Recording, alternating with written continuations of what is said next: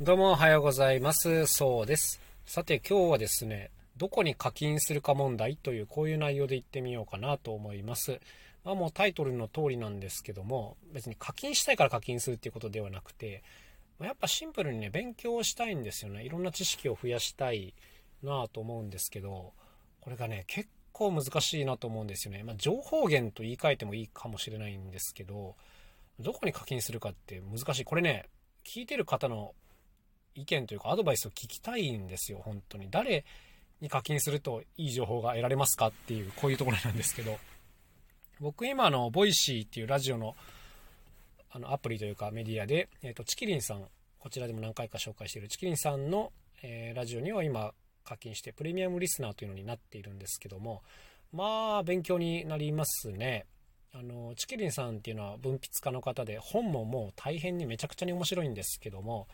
やっぱりなんかこう自分とはちょっと感性が全然違う。しかもその話を分かりやすく伝えてくれるんで、聞いてると、へーとかなるほどっていうのがね、結構目から鱗で、まあ面白いんですよね。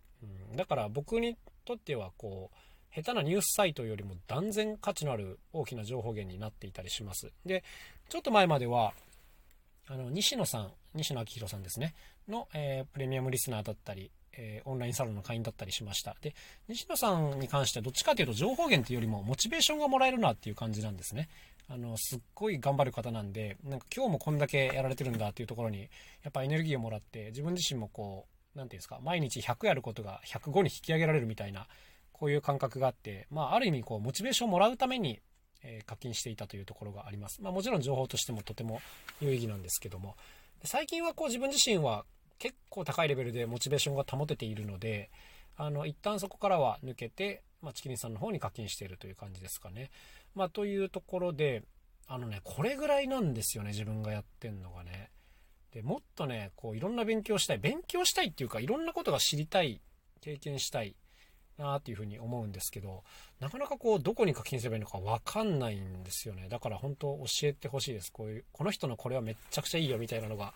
あれば知りたいですね。うん、まあ、もちろんその単発のイベントとか、あの、まあ、オンラインイベントとかね、こういったものにはできるだけ参加するようにしてて、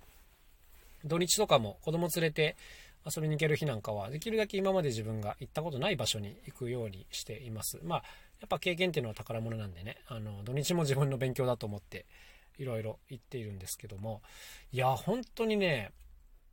あ勉強したいですね。うん、お金があるわけでは別にないんですけども、やっぱりなんかこの投資というか、あの、お金かければそれ以上になって帰ってくるっていう分野は確実にあると思っていて、まあ、そこに対しては単純にお金かけた方がいいよなというふうに思っているんですが、なかなかね、こういうのって共有されないなって感じですよね。うん、まあ僕がね、子供の頃はもちろんその家では新聞撮ってたりとか、なんか解放というか雑誌が届いたりするようなサービスとかにいろいろ申し込んだりしてたんですけども、なんか今別にそういうのをあんまりこう自分が必要、必要としてない自分がいてですね、うーん、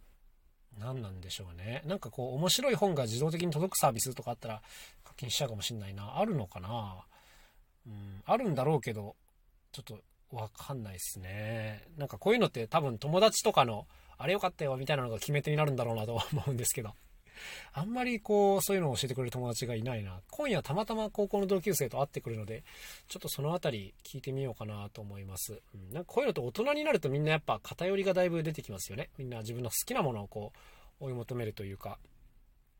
うん。で、これはでも、なかなかこうパッと調べてもわかんないような分野なのでね、はい、ぜひちょっと教えていただきたいなという、まあ今日は本当にそれだけの話なんです。あの、まあ、